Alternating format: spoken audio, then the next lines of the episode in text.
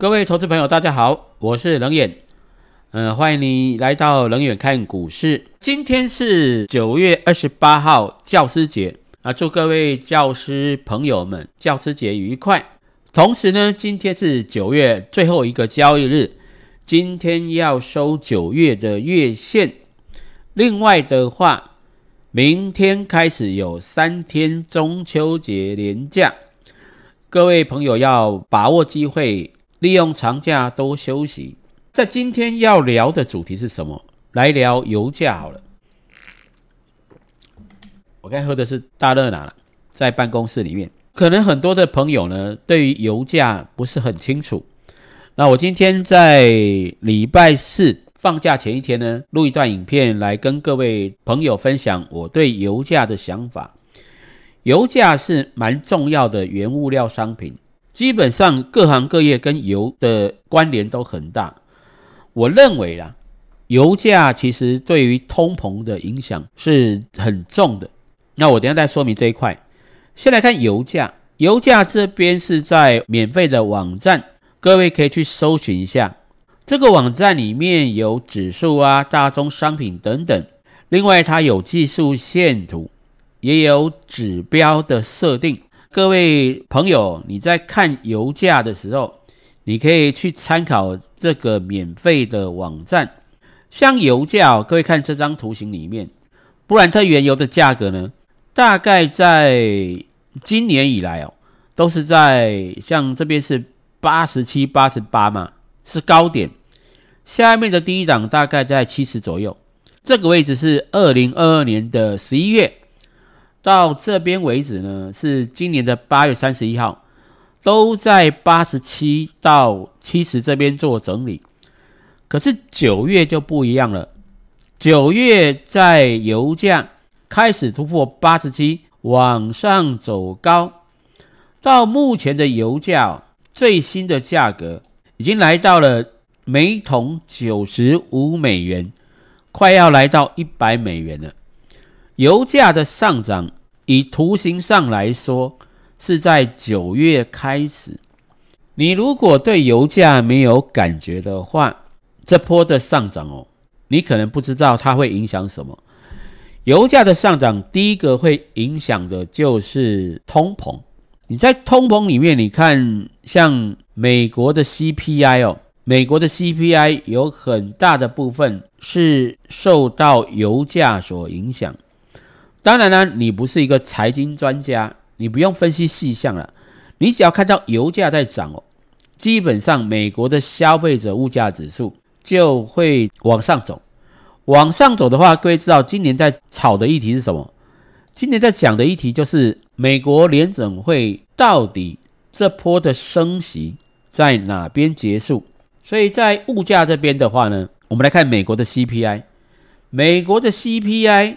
最近的高峰应该是去年的六月，六月开始油价呢跟物价就慢慢跌了，可是最低点也是六月，六月的话，美国 CPI 是三点零九，七月份是三点三哦，从三点零九爬高到三点三，八月是三点七一，可是九月的油价是大涨的。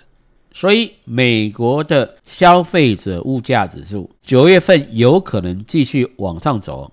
那如果往上走的话，美国的联准会哪个时候会把这次的升息循环告一段落呢？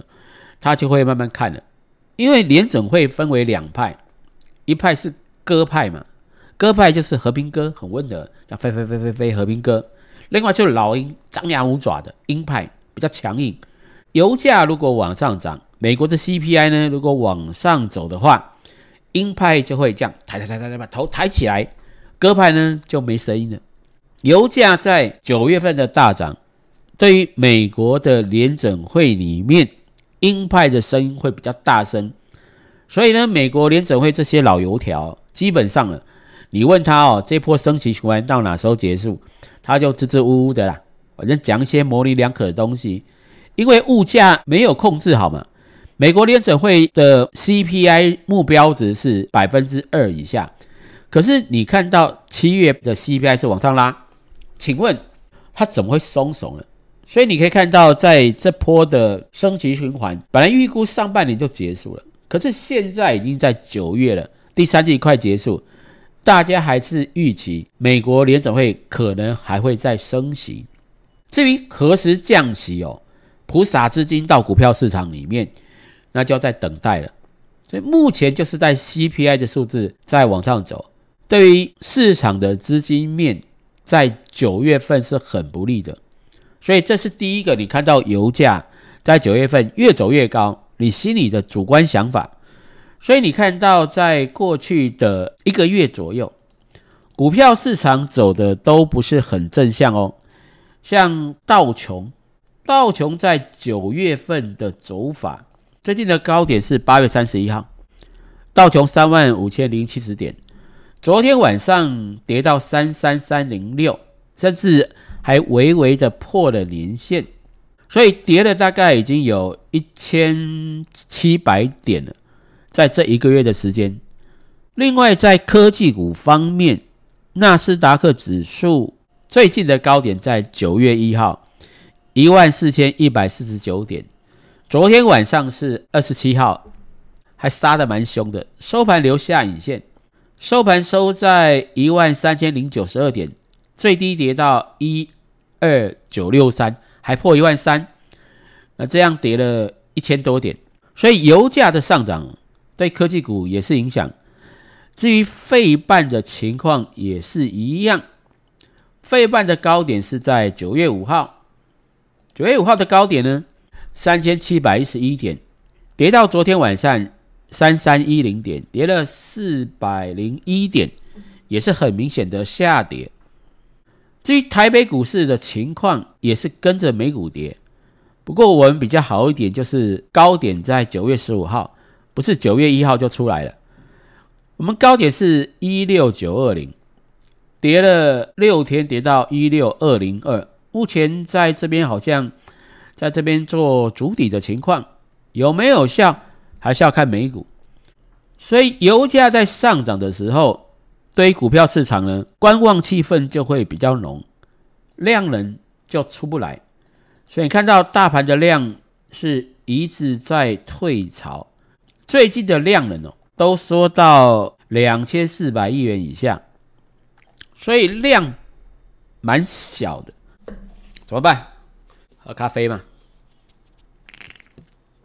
，Seven Eleven 的大热拿。所以量比较小的情况之下，基本上来讲，股票市场就会受到压抑。这是油价在往上涨的时候，你第一个要想的。所以美国的 CPI 呢，基本上九月份可能在爬高一点。那至于第二个情况，就是说油价在涨跌的时候，对哪个产业影响比较大？以前我们直观的想法，油价在涨跌，一定对于塑化业的上游是直接的影响。塑化业的上游，以台湾来讲，就是台塑嘛。如果油价在涨的时候，台塑的炼油利差会比较大，公司会比较赚钱。那油价在跌的时候，利差就会比较小，利差比较小，量炼油的利差比较小的时候，台塑的获利就会保守一点。那我们看今年的台塑营运状况，因为上半年的油价其实走的算疲弱，所以台塑集团的获利，第一季每股税后盈余赚了零点三七元，第二季赚零点一九，去年第四季亏了一点一六，所以上半年大概赚了五毛六，五毛六的公司上半年哦，要撑住目前八十元的股价。坦白讲，蛮辛苦的。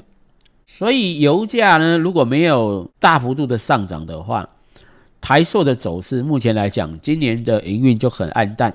另外，第二个要影响的是航空股嘛，航运业，航运业用油也用的蛮凶的。航运业呢，是实际上在用油的消费端，航运业有那么多的航运股哦。像散装啊，像货柜啊，像仓储啊，陆运啊，一大堆。影响最大的会是航空公司，因为航空公司的油价、燃油成本对于它的这个营运的影响是最大的。所以在油价高涨的情况下，台湾的上市航空公司哦，这是长龙航，你可以看到油价一直涨哦。长龙航空股价七月创下四十一点五元之后，七月十三号破了月线。更要命的是，十四号除夕当天，一根长黑棒，这根长黑棒是很黑的哦，贯破了月线。从七月十四号开始，长龙航空的股价呢，就从这边三十九块跌到了年线这边，一跌跌了十块，一张少一万块。以这么低价的股票，四次出头，跌了一万块，跌了二十五趴，跌幅是蛮惨烈的。另一档航空公司呢？华航，华航破月线是在七月十四号，为什么底部都还逐不出来，还在往下跌？就是油价一直走嘛，油价一直在往上走高，营运状况就会很保守，所以要筑底哦，前提也要让油价先下来嘛。那油价如果越来越高，大家就会怕第二季的获利，像华航是零点五五元，长荣航呢获利应该不错，上半年。长隆行的获利呢，第一季赚零点八四，第二季赚一点一一，上半年赚了快两块了。可是会预期第三季它的获利可能就会有一些压力了。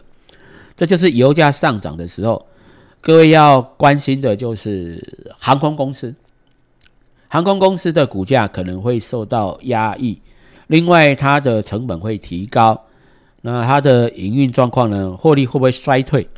这就是我们在看油价涨的时候，对于台湾或是股票市场呢，这个量能呢，还有这个产业的影响，你要有基本的认知。那现在时间是诶九点三十四分了，美国股市呃不是美国股市头昏了，明天要放假。台北股市开盘目前已经来到了这个三十四分钟，目前指数涨了七十五点。今年九月份在这边要结束了。九月的行情因为没有量，那投资朋友呢？如果你在看这个行情的话，你要期待九月有好表现哦，这个不容易，因为没有量。所以我们怎么办？就是期待十月嘛，十月再来看行情的一个变化。目前的加权指数指标在第一档，量出不来，量出不来的话呢，基本做法就是好好的选股。盘面上今天目前涨了七十六点，应该有股票表现不错。希望在放假这段时间，各位好好的玩，好好的休息。反正放假回来之后就十月了嘛，十月之后我们再好好做股票。那这就是今天九月最后一个交易日，冷眼的看股市。那如果你喜欢冷的影片，欢迎按赞、订阅以及分享。我们下一次影片见。